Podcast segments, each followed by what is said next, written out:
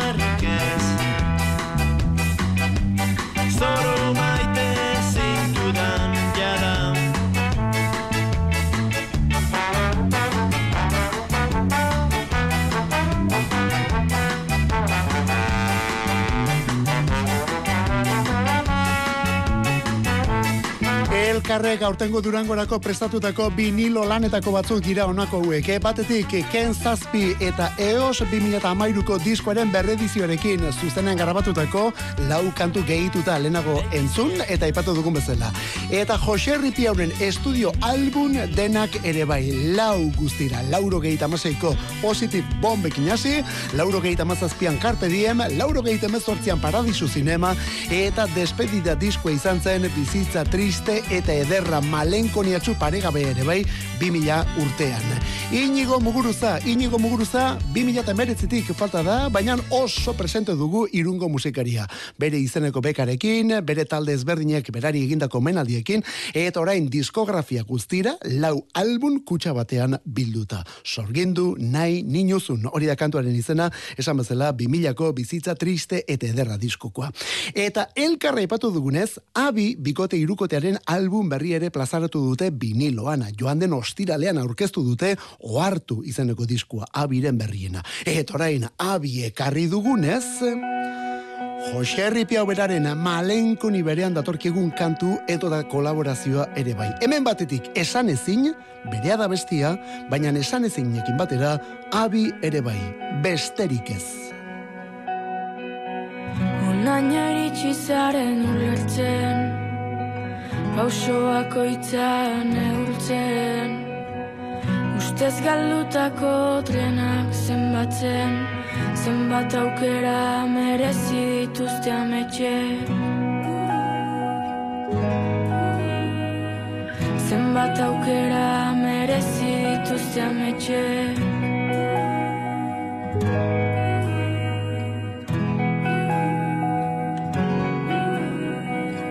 Bideak esan dizu hau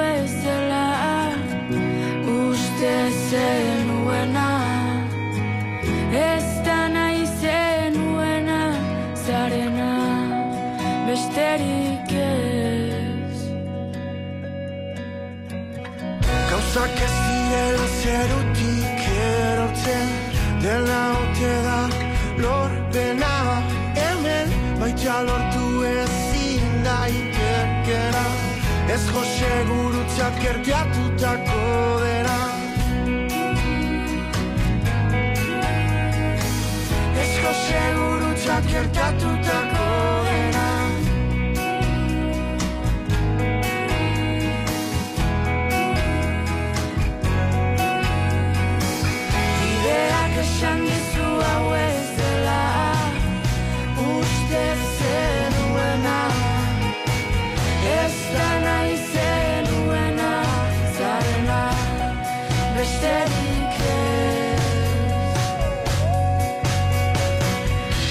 Gertatzen dena merezi edo merezi gabe. Bilatu edo bilatu gabe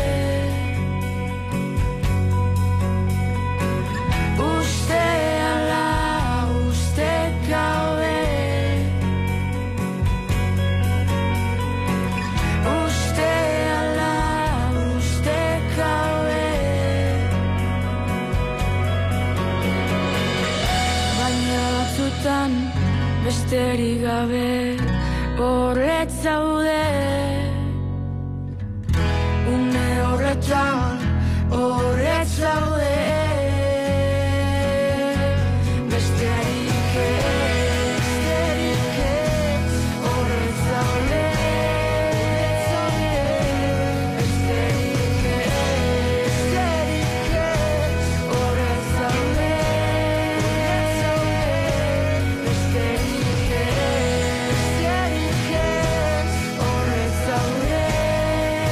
Arratzale girurak eta emeretzi minutu astelena izango da, eta gainera egun busti ez, eta ja freskatzen hasi ere badugu, baina tera, hemen bazterra berotuta ditugu, onelako doinu eta kantuekin, eh? Hau delako esan ezinen berriena, esan ezin joan den ostiraleko kantua da, besterik ez bere izenburua. Janire Arantzaberen taldea da esan ezin, lehenbizi, Janire Arantzabe bera zen esan ezin, eh? bera bakarrik. Eta oraindik ere bera gidatzen du Gipuzkoako goierriko talde hau, baina hori orain ja talde bat ere bada. Disko berria, bigarren iraupen luzekoa, ostiral honetan bertan. Ostiral honetan, aste honetan, orduan disko berria. Erretratu bat izenekoa, erretratu bat. Eta aste bete lehenago, hau da, joan den ostiralean, azarroaren amazazpian, besterik ez izeneko kantu eta klipa. Non, abitaldeko jerai gaskonek ere kolaboratu duen. Gogoratu behar da gainera, jerai, esan eziniko kidetako bat ere izan dela duela gutxira arte. Gaur egun ez da, ja beste lan batzuk eta beste ardura batzuk ere badituelako, baina talde horretako kide ere bai. Esan ezin, Queen abestirik berriena. Bueno, eta horrekin batera zergaitik ez, beste hau ere bai luzea da, baina benetan merezi du, eh? Robe Iniesta, Robe Iniesta, Robe Estremo Duro, edo Robe, besterik gabe, aurreko kantori kasu egin da. Abesti honen izenburua, berri berria, nada que perder. Me equivoco una y otra vez. paso de los años no impide que vuelva a tropezar ni que me vuelva a romper contra otro desengaño.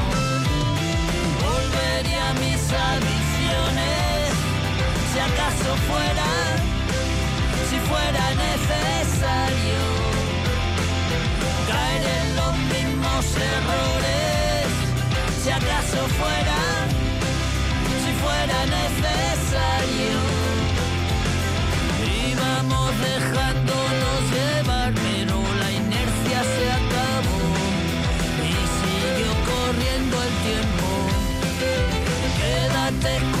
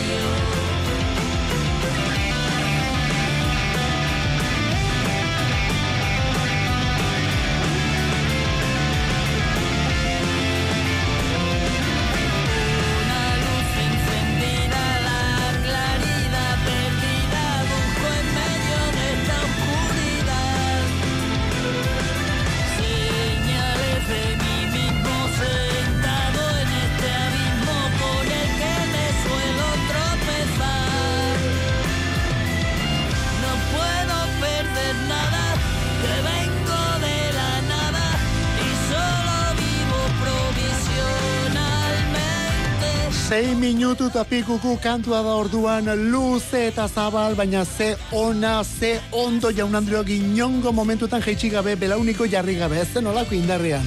Aspaldi honetan musikari honi entzun diogun kanturik onena inongo zalantzari gabe gainera, eh? Momentu batzuetan, Reynosa Kantabriako lafugaren ukitu ere badu abesti honek.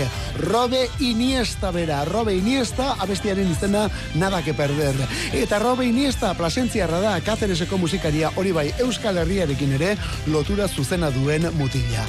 Eta Espainian azken zer esango dugu, hiru edo lau amarka dauetan egin den rockaren aita pontetako bat ere bai, eh? Aita pontetako bat Espainian egin den rock horretan. 2000 eta hogeita bian aurreko diskoa ininteligible izanekoa, ininteligible hori diskoaren izena. Orain urrengoa dator 2000 eta hogeita lauan iritsiko dena. Hau momentuz aurrerakina, 6 minutu luzeko abestia. Nada que perder, rock zuzena, moda guztietatik at, baina beti bezala topera, Robe Iniesta.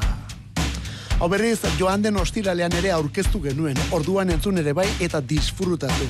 Disko edo alguna ere, kasunetan, joan den ostiralekoa delako. Koke maila, koke maila, bakarka berriz ere, honen izena, volverá.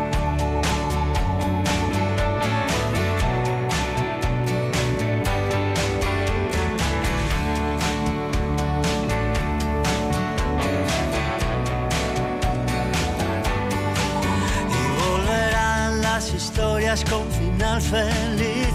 Volverán los dioses a fijarse en ti. Volverá el perfume del amanecer cuando hay agua en el asfalto y flores que no puedes ver.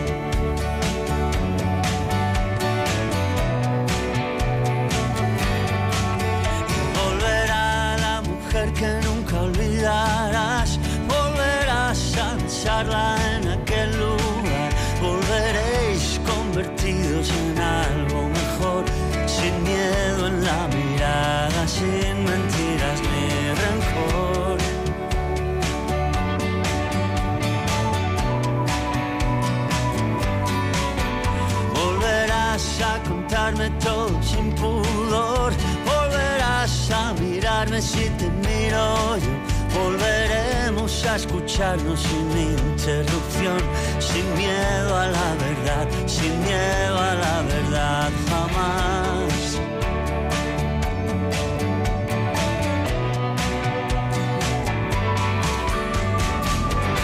Morirán las ilusiones que inventamos sin motivo. Brotarán nuestros deseos, los deseos de verdad. Como el humo del papel se esfumará todo lo inútil. Volverán la lucidez y la cordura, volverán los sabios, volverán los genios.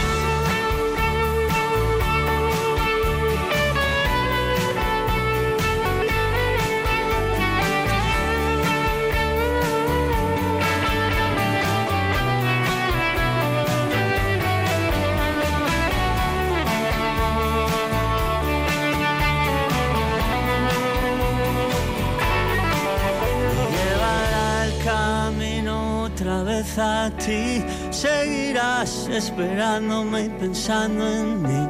Volverán los dioses a fijarse en mí.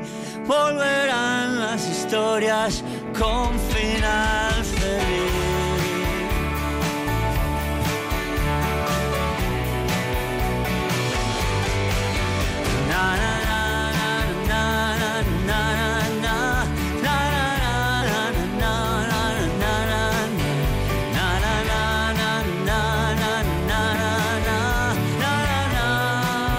rock klasikoarekin gabiltza azken minutu hauetan eta rock klasikoa hitzaren zentzu guztietan gainera, eh? Klasikoa esateak iragana esan nahi duelako, baina norren parean geroa ere bai, bai irixe, beti betiko musika alegia. Robe Estremoduroren nada que perder izan du gaurretik eta orain zer eta bolbera gadera ikur eta guzti onako hau, eh? Koke maila lauro gehieta zazpitik ia nerabe bat zanetik rock munduan. Koke maila beti izango delako nerabe bat gorputzez eta hotzez bai behintzat, eh? Eta Los Ronaldos bere talde arrakastatxura duela hogei bat urte isildu baldin mazen, koke maila ez da gelditu, ez da pentsature, honek bereari ematen jarraitzen du. Album berria joan den ostiralean, amar abesti, aunque estemos muertos, izenekoa, aunque estemos muertos. Eta disko konzeptuala da, eta hor dago konzeptua, eriotzean, hori delako lokarria kantu denak eriotzaren gainean eginak. Pentsa, lehen da bezikoa da, bailo con los muertos, hori lehen kantua baldima da, hortik atera kontuak. Eta hortik aurrera, ba besteak beste, volverá izenuko ere. Bueno, volverá, ez dakigu, eriotzaren ondotik ez dakigu zer datorren, baina kontuz, horren aurretik badakigu zer datorren. Bizitza, ondo aprobetsatu beharreko bizitza.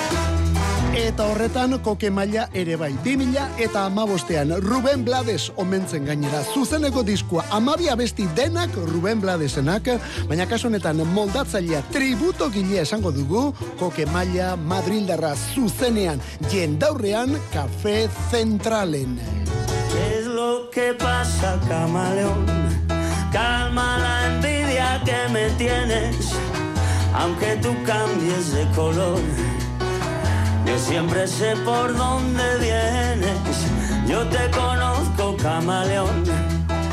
Lo que te está volviendo loco, y es que tú has visto poco a poco que tu maldad no me hace daño, que estoy más fuerte cada año, y eso te está rompiendo el coco.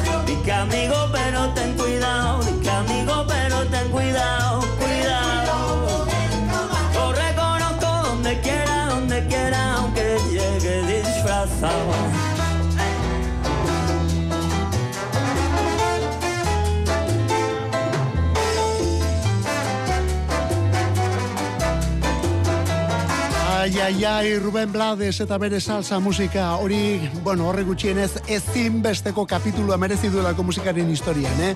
Ruben Bladesek jarraitzaile andana du mundu latinoan, baina mundu latinotik kanpo ere bai. Ruben Blades musikari, politikari eta aktorea da, eta egin batean koke maila bera ere bai. Maila, batez ere, musikari izan arren, aktore lanak egiten dituen ere badelako. Eta politika kontuetan eta arazo sozialetan leporaino sartzen den tipua ere bai. 2000 eta amabiko ekainan alako omenaldi eta emanaldi ezberdin bat egin zuen Maila Jaunak Madrilgo, Kafe Central ospetsuan esan bezala. Maila Ruben Bladesen abestiak moldatzen, tributo egiten. Eta horrela disko hau El Cantante handiarekin hasten da, El Cantante abestiarekin, Ruben Bladesek idatzi eta Hector Labuk erraldo egindako kontu eta kantu horrekin alegia, eta gero horren ondoti datoz bestakeit, Caminando, Camaleón, hemen entzun dugun hau, Pedro Navaja, Ligia Elena, Decisiones, bo, zenolako abestiak. 2000 eta amabostetik, 2000 eta amabiko kontzertu hori ere diskoa topatu liteke, disko egindere topatu liteke, eta gizonetan. Bueno, guzti hori zergaitik, bueno, ba, orain koke mailak lan berria aurkeztu duelako eriotzaren gaineko abestiz betea, baina aurretik ondo bizita orduan. Eta Beth Dito eta bere taldearen itzulera. Handik amaika urtera. Musika egiten, gossip irukotea. Situations occur when is a blur. It happens all the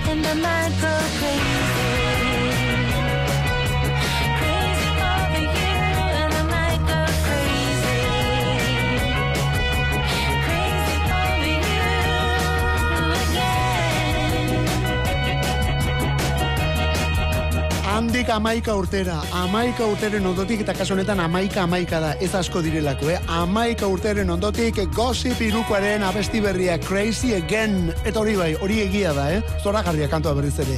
Bineska eta mutil baten gauza da azken urte hauetan gossip. Estatu batuetako Arkansas eta Washington go taldea gossip eta Beth Dito izeneko emakume benetan indartsu batek egidatzen duen egitasmoa gainera. Indartsu bere musika, bere itxura, bere jarrera politiko sozial eta guztiagatik. Hau bai bustitzen dela kontu guztietan. 2007an Standing in the Way of Control kantua telebistako iragarki baterako aukeratu zieten. Eta horrek ospe apur bat eman zien. Gero horren ondotik segituan eta korronte horri utziz Heavy Cross kantua aurkezu zuten eta honekin ja mundu mailako kolpea. Beste disko bat, baina hori bai, beste disko horren ondotik isilaldi luze ere bai. Amaika urtez egon dira ez erakutsi gabe. Datorren urtean, 2000 eta hogeita lauan Real Power izaneko kantu bilduma, Real Power, gozipen berriena eta bia puntua, Crazy Again. Estatu batuetatik erresuma batura. Liverpool bertati datorkigun, bueno, ba, lauko bat delako Crawlers taldea, Crawlers bandaren izena. Holly Minto, kantari eta kidaria, hauek lehen diskoaren ateetan orain.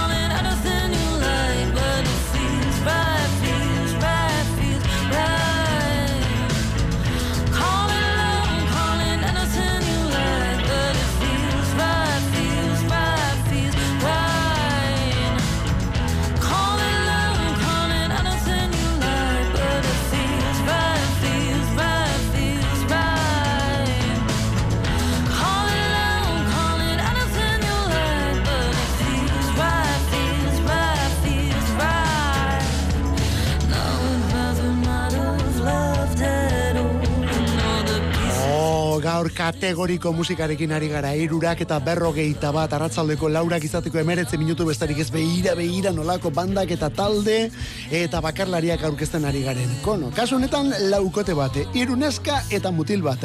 Eta mutil hori bateria da gainera. Eta hori argitzen dugu normalean bateriak taldetan erritmo ematen duelako, baina gutxitan izaten delako taldeko liderra edo talde baten musika hildoa ezartzen duen, ezta? Bueno, badaude salbuespenak, jakina badaude salbuespenak, mentira kontua kontu, ez da hori Crawlersen kasua. Hemen liderra emakume honen eskuetan dagoelako. Holly Minton, Holly Minton da bera, hau da bere taldea, bera da talde honetako kantugilea, abeslari eta gitarrista. Liverpool iriti datoz, 2000 emeretzitik ari dira singelak erakusten. Gero, 2000 eto gehieta batean lehen EPA aurkezu zuten bi dituzte guztira, eta orain album oso batekin aidanean. Datorren urteko otxailaren amaseian jasoko dugu, datorren urteko otxailaren amaseian, hau da, hogeita lauko otxailaren amaseian. The mess we seem to make izanekoa, itxuraz geuk sortua den ondamendia. Hori diskua, kantua Call It Love, deitu jozu maitasuna, hause delako Crawlersen berrien. Oh. Kings of Leon, Leonen erregeak, Leon handiaren bilobak, Follow Will familia, rock musik egiten.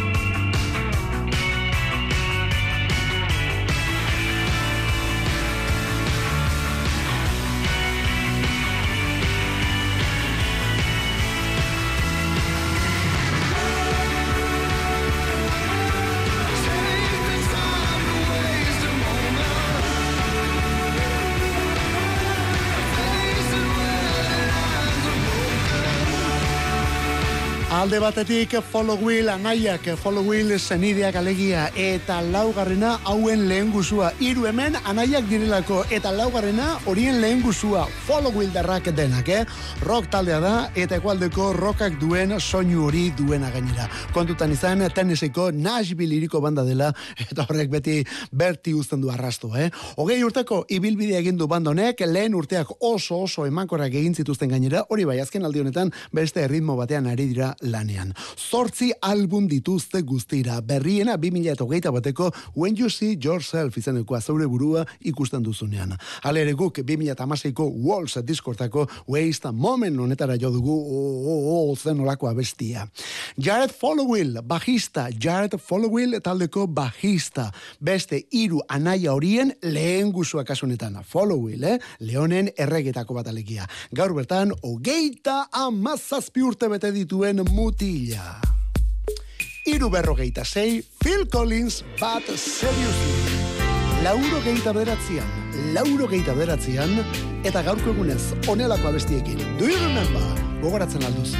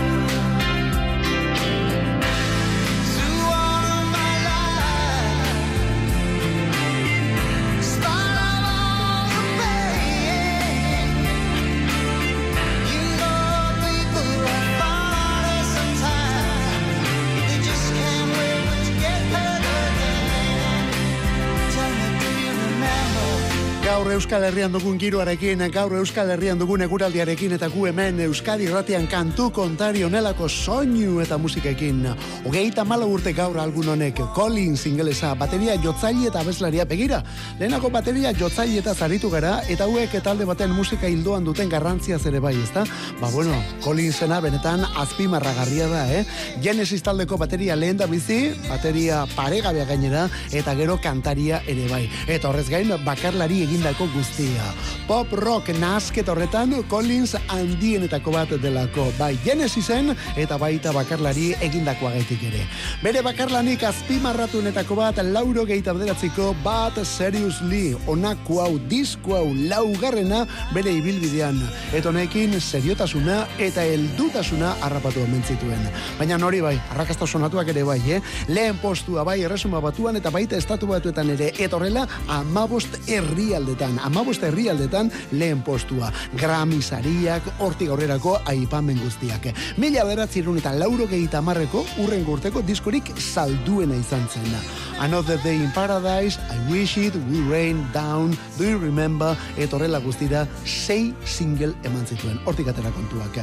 Gaurko egunez, duela hogei tamala urte, Phil Collins, Bad Say... Kantu kontari musikarik ez dadila falta Euskadi erratiko arratsaldeetan. Ordubeteko saioa proposatzen dizugu astelenetik ostiralera, iruretan hasi eta laura karte. Eta gero, edozein momentutan podcastetan berreskuratzeko aukera. Kantu kontari. Euskadi erratia. sun and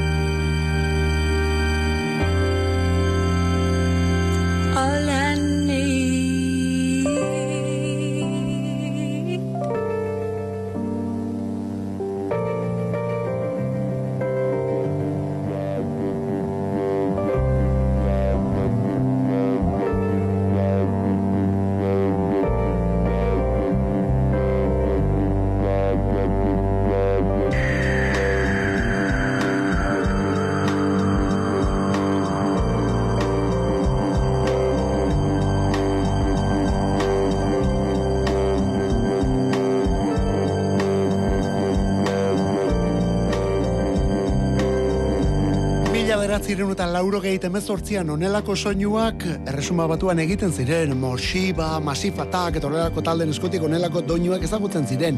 Baina Frantzian eta Europa kontinente osoan, mm, hau irautzaile izan zen, eh? Irautzaile izan zen erbiko frantziarraren lehen iraupen luzekoa, erbikotea. Moon Safari da diskonen izena. Gerora, aire hauetara etorri ziren Daft Punk etaldekoak esate baterako, edo zergaitik ez Phoenix ere bai gaur egun. Pop musika elektronik klasikoa, baina jazz eta klasiko eta rock progresibo eta bestelakoak ezkonduz bori kantuak egiterakoan. Eta elektronika zaharkitu hori ere bai, elektronika zaharkitua sintetizadore analogiko, eta horrelako tramankuluekin sortu eta burutua delako musika hau. Ogeita bost urte horiek direla eta, ogeita bost urte ditu diskonek, ogeita bost urte horiek direla eta, bira du datorren urtean erbikoteak. Bira egingo dute Europan zehar. Eta kontzertu horietan batez ere, Moon Safari maixula nonetako kantuak joko omen dituzte. Arituko dira, Suitzan hasi, Aleman Alemania, Italia, Ingalaterra, Austria, Herbereak, Belgika, Frantzia, bueno, leku askotan. Frantziako esate baterako, Pariseko izango da, martxoaren zazpian, Olimpian, Espainiar estaturik, momentuz, gudakigunez ez dute bisitatuko. Esan bezala, hogeita bosturte, ertaldea berriz ere taula gainean, eta zer eta Moon Safari erakusteko gainera.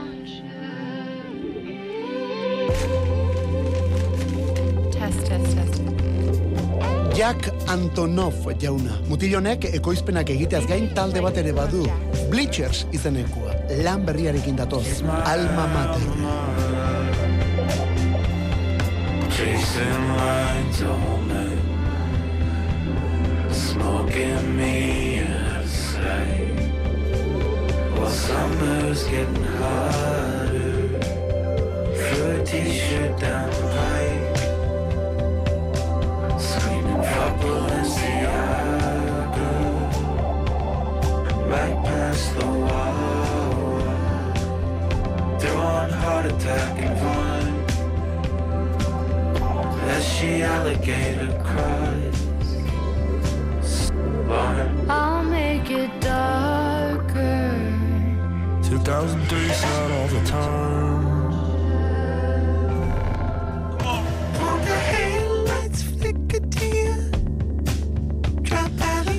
denboraki ez egin digulako ez dugu behar bezala entzuteko aukerarik, baino zaude lasai bihar bertan berriz ere ekarriko dugu, eta hortik aurrera behin baino gehiagotan. Jack Antonoff, gaur egun nazioarteko ekoizlerik ospetsuenetako bat. Lana del Rey, Taylor Swift, edo The 1975 bezalako talde eta bakarlariekin aritua. Baina mutil honek bere egitasmoa bere talde ere badu, Bleachers izenekoa. Laugarren diskua datorren urteko martxoaren sortzian. Bleachers izen eman diote gainera. Hau da, taldearen izen bera zergaitik, diskorik autobiografiko eta sendoena egin dutelako. Uh, berak hori izaten duenean zerbait izango da. Hau aurrerakin abestia honen izenburua Alma Mater, eta egia da, eh? Diskoa gainontzean maila honetan baldin badator, seguru gara. Bleachersen berriena kantu kontari Euskadi Ratian. Zar honek Eta gaurko despedida Donostiar neska honekin. Lide Hernando. Lierrekoa bakarka. Bele. Hirugarren singela ja, soul eta gospel artean. Laurak badatoz, horrekin batera bai pasa jarriko dugu martxan. Mikel Olazabal eta biok Euskadi Ratian kantu kontari. Bagoaz, eskarrik asko horregote gaitik. Bihar arte, zeuritxoren egin. eraman ninduen urjauziaren ertzera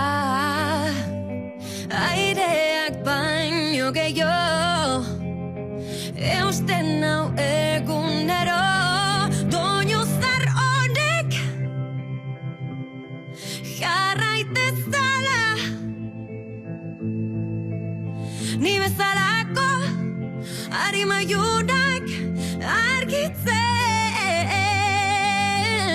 Oioi burdia bizirik gaudelako seinale